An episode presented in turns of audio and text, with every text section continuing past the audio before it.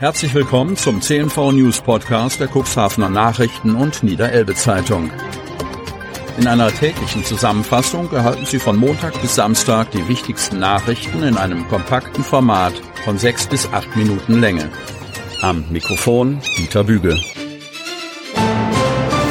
Freitag, 22. Dezember 2023. Messerattacke im Klassenraum der Lüdingworter Schule. Schock am Morgen.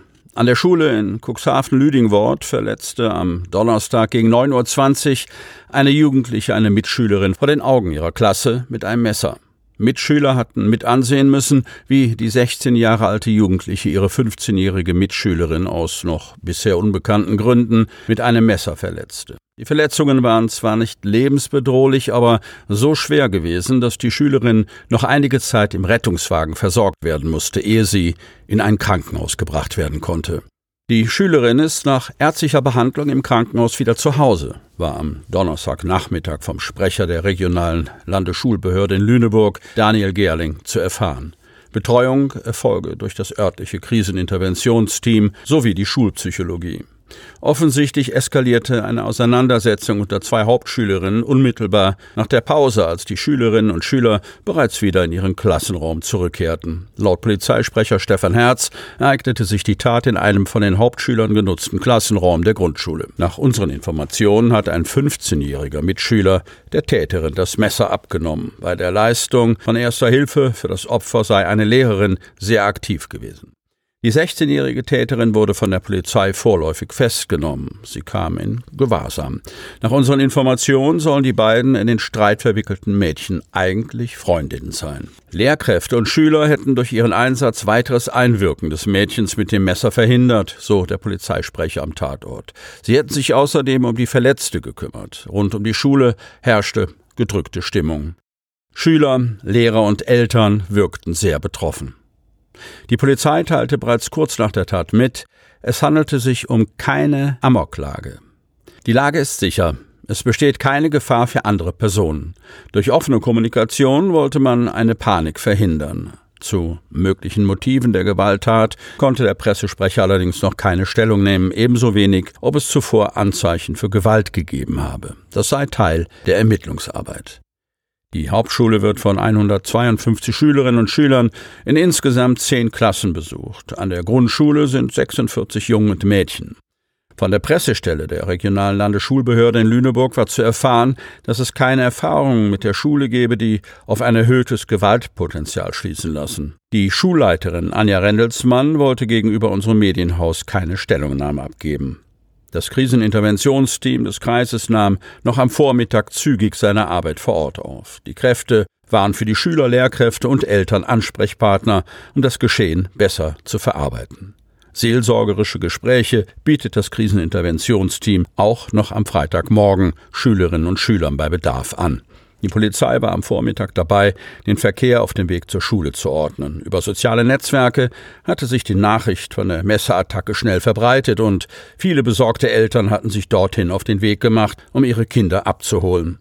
Das galt sowohl für den Grundschul- als auch den Hauptschulzweig und Lehrkräfte begleiteten kleine Gruppen von älteren Hauptschülern aus dem Gebäude. Die Hauptschüler wurden angehalten, nicht mit den Medien zu sprechen. Das Ausmaß des Sturmtiefs Zoltan. Kreis Cuxhaven. Sturmtief Zoltan bringt nicht nur starke Winde, sondern auch viel Regen in das Cuxland. Die Auswirkungen des Wetters halten allerdings nicht nur die Feuerwehren und Fährbetreiber auf Trab. Sturmtief Zoltan sorgt kurz vor Weihnachten noch einmal für ordentlich Wind und Regen in Cuxhaven und Umgebung. Um für mögliche Einsätze gerüstet zu sein, bereiten sich nicht nur die Feuerwehren auf die Wetterlage besonders vor. Thomas Bartmann, Vertreter der Pressestelle der integrierten Regionalleitstelle Unterweser-Elbe, versichert, wir sind personell und organisatorisch, wie bei den vergangenen Stürmen auch, sehr gut vorbereitet. Für Großeinsätze stehen uns auch das Technische Hilfswerk THW und die Freiwilligen Feuerwehren zur Verfügung. Bisher, also Stand 21. Dezember 12 Uhr, hatte die Bremerhavener Feuerwehr einen Einsatz in Mittlum.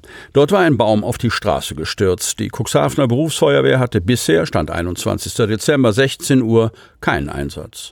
Die Wetterlage hat zudem Auswirkungen auf den Fährverkehr zwischen Cuxhaven und Helgoland. Die Reederei Kassen-Eils hat ihre Fahrten zwischen Cuxhaven und Helgoland bis Freitag, 22. Dezember, abgesagt. Auch die Elbfähre zwischen Wischhafen und Glückstadt änderte ihre Fahrzeiten. Am gestrigen Donnerstag, 21. Dezember, fuhr die letzte Fähre ab Wischhafen um 18 Uhr und ab Glückstadt um 18.45 Uhr ab. Die Absagen und Verschiebungen der Fahrten sind nicht unbegründet, wie auch Annika Brieber, Meteorologin im Klimahaus in Bremerhaven weiß. Am Donnerstag war der Höhepunkt des Sturmtiefs. In den kommenden Tagen werden die Winde zwar abschwächen, allerdings wird es bis Heiligabend noch Sturmböen geben. Das hatte zur Folge, dass am Donnerstag auch die Cuxhavener Weihnachtsmärkte Weihnachtszauber am Schloss und der Cuxhavener Winterzauber im Kurpark Döse geschlossen blieben. Auch der Bremerhavener Weihnachtsmarkt öffnete aufgrund des Sturmtiefs nicht. Gegen 17 Uhr wurde das Deichtor auf Höhe der Rettungsstation in Salenburg geschlossen. Marcel Kolbenstädter, Pressesprecher der Stadt Cuxhaven, erklärt, das Tor wird mit Stahlträgern und Sandsäcken verschlossen. Hierfür waren die Freiwilligen Feuerwehren Salenburg und Behrensch im Einsatz. Auch die Bewohner und Besucher der Insel Neuwerk wurden informiert, dass das Tor um 17 Uhr geschlossen wird. Damit haben wir sichergestellt, dass sie rechtzeitig von der Insel zurückkehren, um noch in das Landesinnere zu kommen. So Kolbenstädter weiter. Die Cuxhavener Bürger wurden von der Stadt Cuxhaven über die Warn-App BWeb informiert, dass sie die Küstenregion meiden und Fahrzeuge, die dort geparkt sind, nach Möglichkeit entfernen sollten. Der Pressesprecher versichert, falls es doch zu einem Notruf kommen sollte, sind die Berufsfeuerwehr und die Freiwillige Feuerwehr Cuxhaven in Bereitschaft. Fußgängerin auf Hauptstraße von Auto erfasst. Hechthausen. Eine Fußgängerin ist bei einem Unfall in Hechthausen am Donnerstagmorgen schwer verletzt worden. Sie wurde in der Ortsdurchfahrt von einem Auto erfasst. Eine 81-jährige Autofahrerin sei am Morgen auf der Hauptstraße aus Richtung Hermoor in Richtung Stade unterwegs gewesen, wie Polizeisprecher Jan Hilbig berichtet. Gegen 7.45 Uhr habe eine 77-jährige Fußgängerin auf Höhe einer Bäckerei die Straße überqueren wollen. Einen Fußgängerüberweg oder eine Querungshilfe gibt es dort nach Angaben des Polizeisprechers nicht. Bei schlechten Witterungsverhältnissen aus Dunkelheit und Regen kam es zur Kollision von Auto und Fußgängerin, die lebensgefährlich verletzt wurde. Sie wurde mit dem Rettungswagen ins Krankenhaus nach Stade gebracht. Inzwischen befindet sich die Seniorin außer Lebensgefahr.